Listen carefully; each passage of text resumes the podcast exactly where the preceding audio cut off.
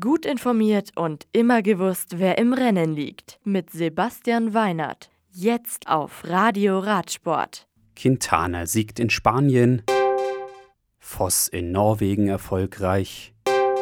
Viviani gelingt Hattrick in Hamburg. Kalpe. Nairo Quintana von Movistar gewinnt die zweite Etappe der Vuelta a España.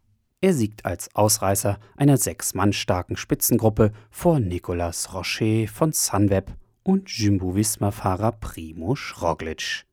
Quintana braucht für die 199,6 Kilometer von Benidorm nach Kalpe 5 Stunden, 11 Minuten und 17 Sekunden.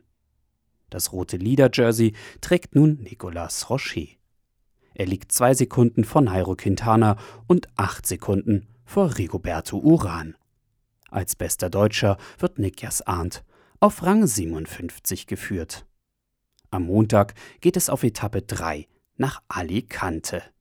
Das Profil des 188 Kilometer langen Teilstücks ist anhaltend schwer und wellig und beinhaltet neben zwei Bergwertungen der dritten Kategorie auch eine Sprintwertung, 16 Kilometer vor der leicht abschüssigen Zielgeraden. Halden Marianne Voss von CCC Liv gewinnt die Schlussetappe der Ladies Tour of Norway und nimmt so auch den Gesamtsieg mit heim.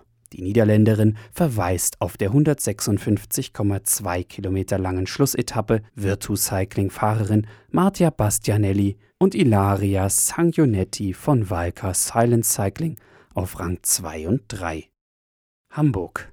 Das World Tour Rennen in Hamburg die 24. Euro Ice Classics geht mit einem Sieg für die Königwix der Profi Ilja Viviani zu Ende.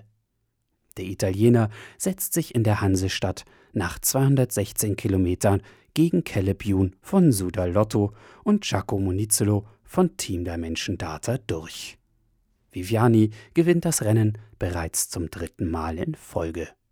Der beste Deutsche ist Arkea Samsic Profi André Greipel auf Rang 11. Das Radio für Radsportfans. Im Web auf radioradsport.de